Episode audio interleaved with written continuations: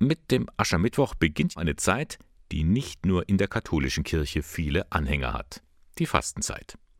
Und da gibt es auch in diesem Jahr wieder ein Angebot, das gut tun möchte, für Leib und Seele. Klimafasten. Was hinter dieser Aktion steht, erklärt Lisa Amon. Sie ist Nachhaltigkeitsreferentin der Diözese Eichstätt. Es steckt die Idee dahinter, dass man die christliche Tradition der Fastenzeit mit der Lebensstiländerung, die wir ja dringend brauchen, um der Klimakrise zu begegnen, äh, verknüpft. Und da verbindet man sozusagen eine alte christliche Tradition mit einem neuen aktuellen Thema. Also bewusst Verzicht üben, um frei zu werden für neue Gedanken und andere Verhaltensweisen. Und das sieben Wochen lang bis Ostern. Jede Woche steht er unter einem anderen Thema. Beginnen äh, tut es gleich in der ersten Woche mit dem Wasserabdruck. Also sich mal bewusst zu machen, wie viel Wasser steckt denn äh, hinter den Produkten, die man so alltäglich benutzt, hinter einer Jeans zum Beispiel oder hinter der Tasse Kaffee oder hinter einem PC.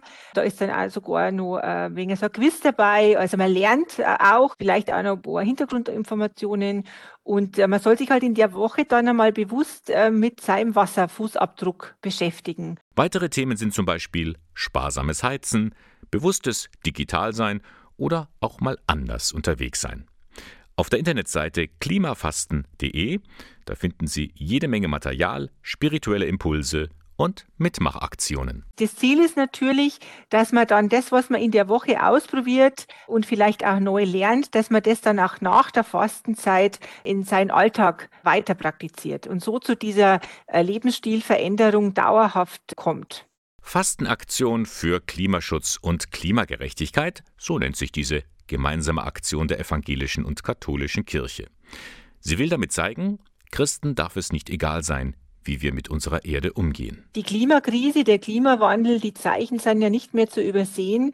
Jeder Mensch ähm, sollte seinen Beitrag dazu leisten, dieser Klimakrise zu begegnen. Und ähm, da gehört im Kleinen halt der eigene Alltag, das eigene Alltagsverhalten äh, dazu, wo jeder und jede eben äh, danach ansetzen kann. Und für alle, die sagen, meine Güte, in diesem Lockdown faste ich doch schon genug, denen hält Lisa Amott entgegen, dieses Klimafasten ist erstens freiwillig und zweitens, man hat auch was davon. Also der Gewinn ist, einen bewussteren Lebensstil einmal zu probieren. Das ist ja auch begrenzt, also jedes Thema für eine Woche.